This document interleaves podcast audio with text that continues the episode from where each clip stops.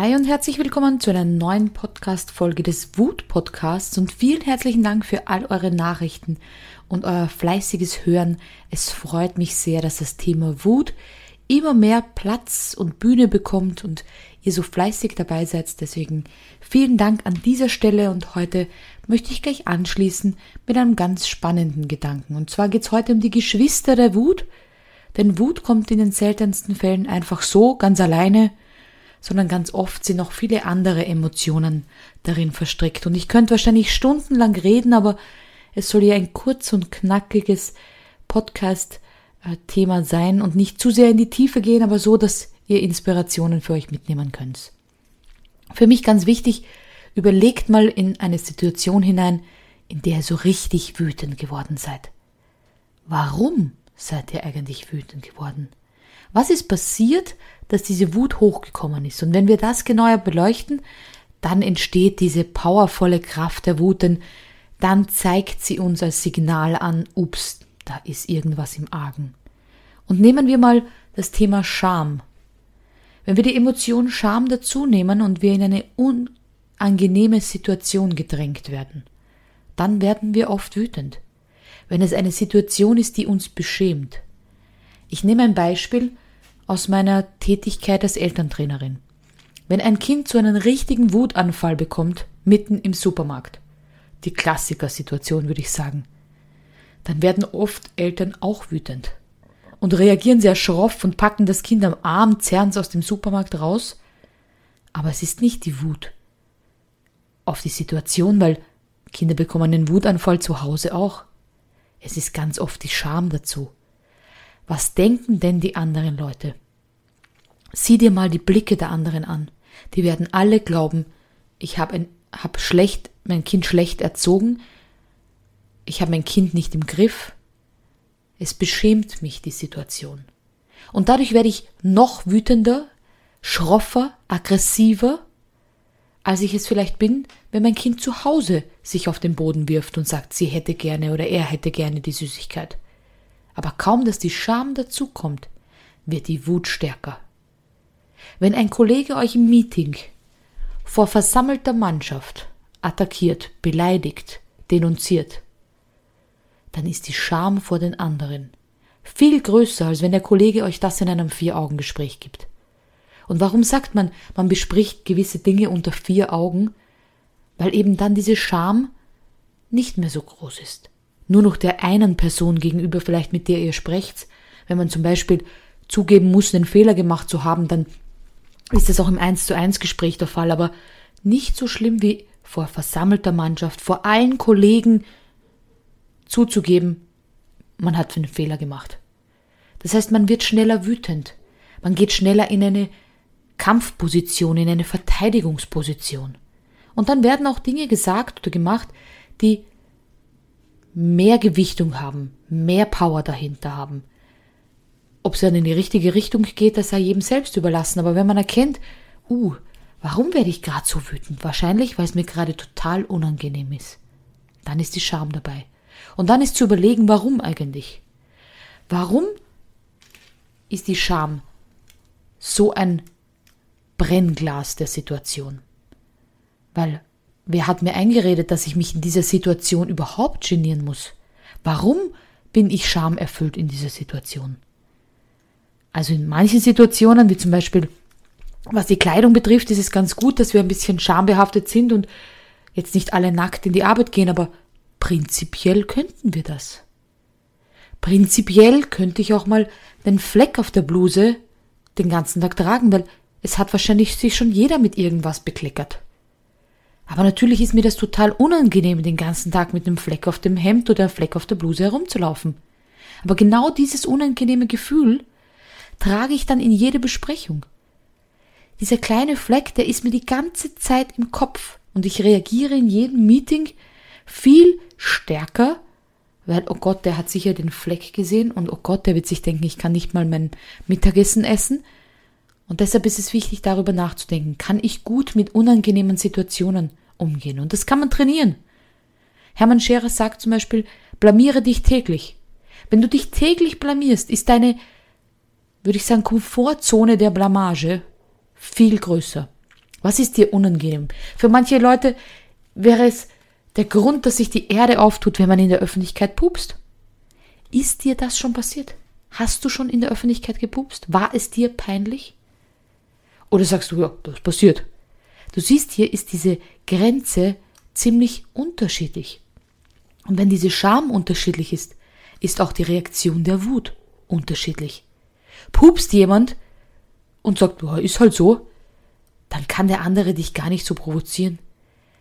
Pupst jemand und es ist demjenigen unangenehm und ich sag auch noch drauf, boah, du bist aber ein Schwein, ekelhaft, i, dann kann der ja nur wütend reagieren und sagen, ja, mm, mm, ja, ihr wisst, was ich meine. Aber ich möchte mir noch eine zweite Emotion anschauen. Und zwar ist es die Ohnmacht. Wenn ich mich in die Ecke gedrängt fühle. Es gibt nur zwei Möglichkeiten.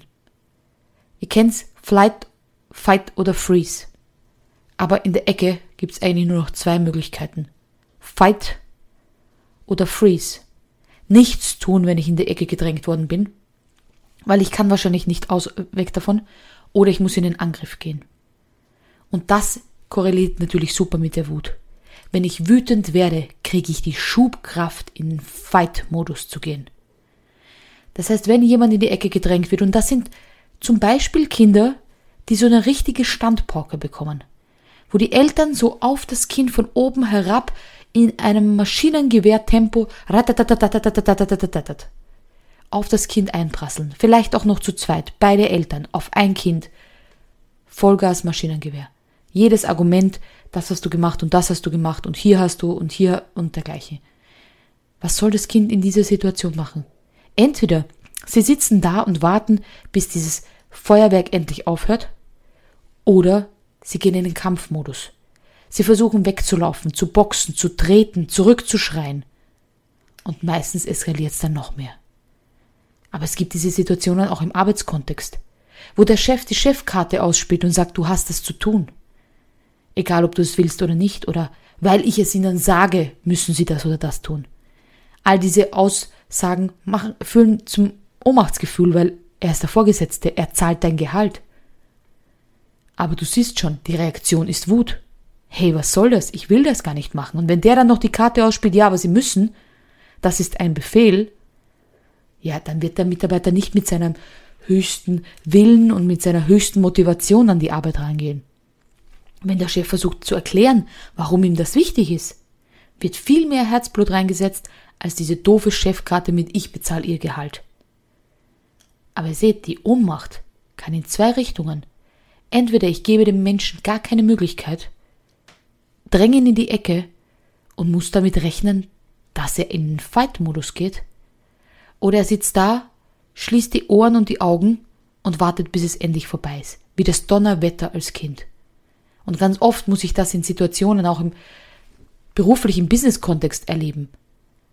Da ist keine Zusammenarbeit, keine Kooperation mehr da. Da ist keine Ebene mehr da, wo man sich auf Augenhöhe sieht, sondern dann nutzt einer das Machtgefälle aus. Und dann ist es die Ohnmacht, die zu Wut führt. Und die führt nie zu einem großartigen Ergebnis. Das heißt, überleg, wenn du dich irgendwo in die Ecke gedrängt fühlst, wie kannst du aus dieser Ecke wieder rauskommen? Vielleicht ist es auch ein Stopp, hier nicht weiter. Nein, das mache ich nicht. Und zu sagen, können wir uns eine andere Lösung überlegen.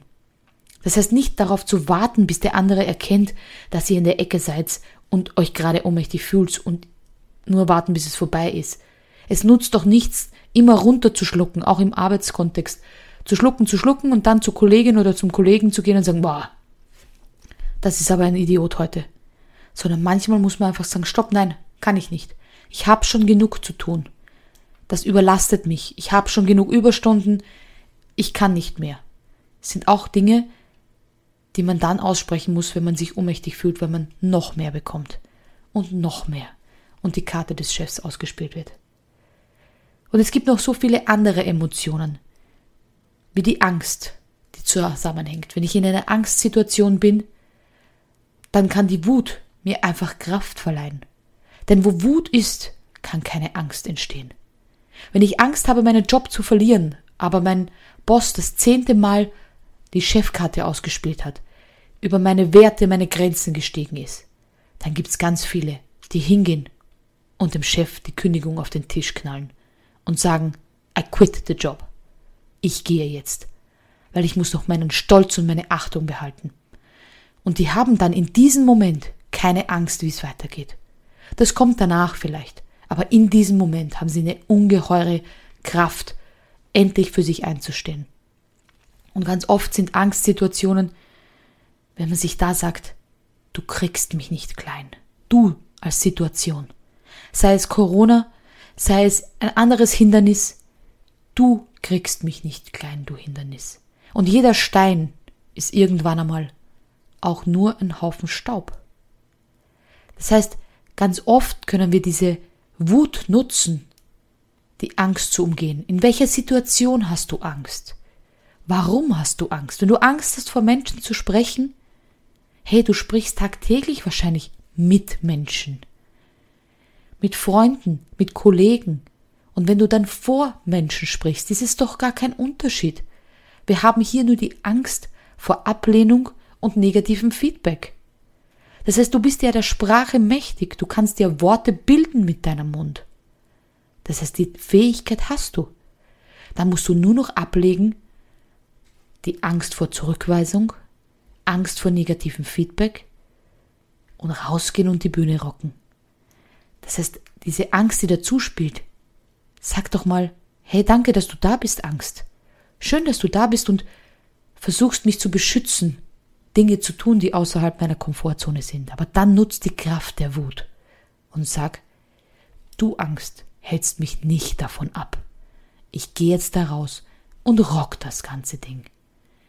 Du kriegst mich nicht klein. Das ist mein Mantra. Egal was kommt, ich finde eine Lösung.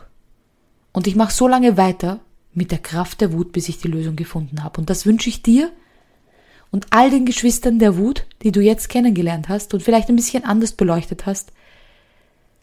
Nutz die Kraft der Wut in diesen Situationen und schreib mir auch gerne eine Nachricht, wenn du sagst, boah, die und die Situation, da habe ich gemerkt, das läuft nicht, das funktioniert nicht, ich kann da nicht die Kraft der Wut nutzen, dann finden wir schon eine Lösung.